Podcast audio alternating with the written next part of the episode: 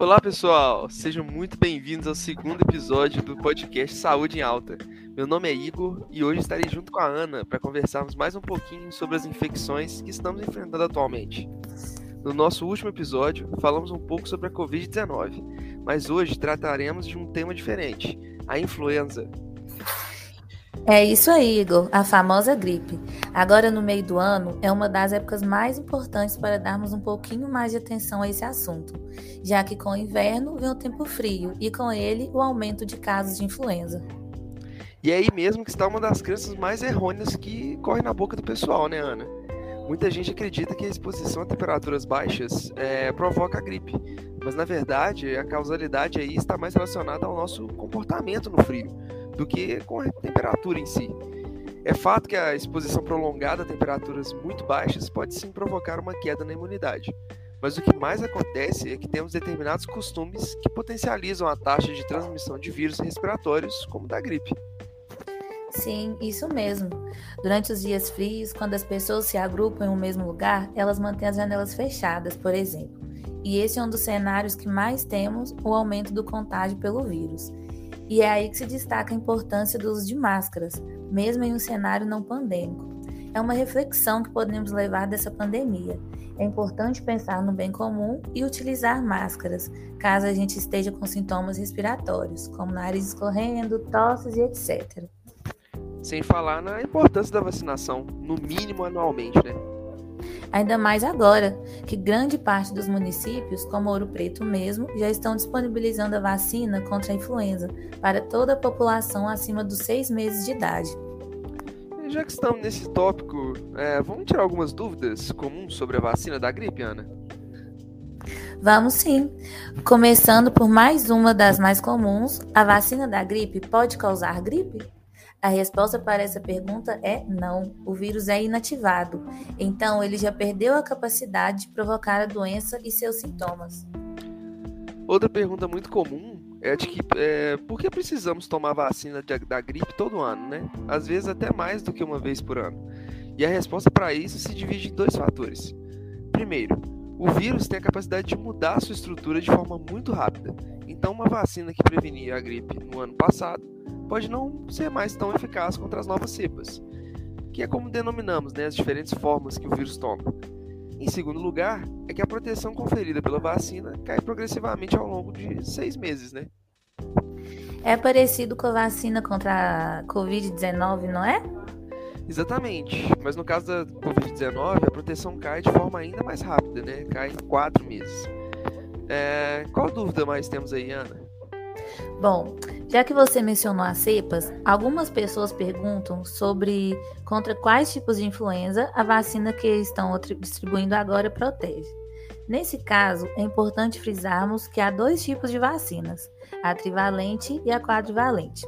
A trivalente confere proteção contra as duas cepas de influenza A e contra a cepa de linha Victoria da influenza B, enquanto as quadrivalentes oferecem também a proteção contra a linha Yamagata da influenza B, só que o SUS oferece apenas a trivalente, sendo que a quadrivalente está disponível somente nos serviços privados.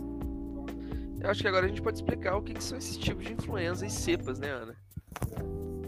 Boa ideia. É o que acontece, Igor.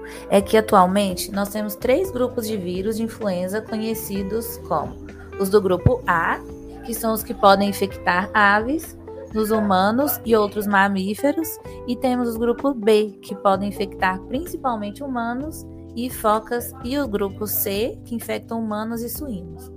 Dentre esses três tipos, os grupos A e B são aqueles mais capazes de causar epidemias sazonais em diversas regiões do mundo, enquanto o tipo C costuma ser mais raro e causar sintomas leves. Mas de onde que vem essa diferença entre eles? Excelente pergunta, Igor. Para entendermos essa diferença, primeiro temos que analisar a estrutura física de cada um deles. Os três tipos possuem fita única de RNA negativo, mas diferem quanto às suas características antigênicas e genéticas. Traduzindo para o português, brincadeiras à parte, basicamente o que difere um do outro são as glicoproteínas, que eles expressam na superfície celular.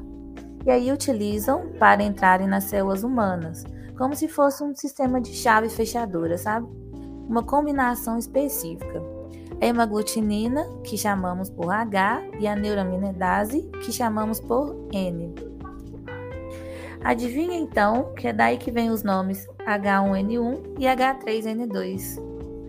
Bingo! Esses são dois dos subtipos do vírus. Os números depois do H e do N indicam o tipo de proteína daquela cepa. Normalmente, utilizamos essa informação para classificar os vírus influenza do tipo A. Até porque, como já dissemos antes, este vírus ele tem uma capacidade de mutação muito grande.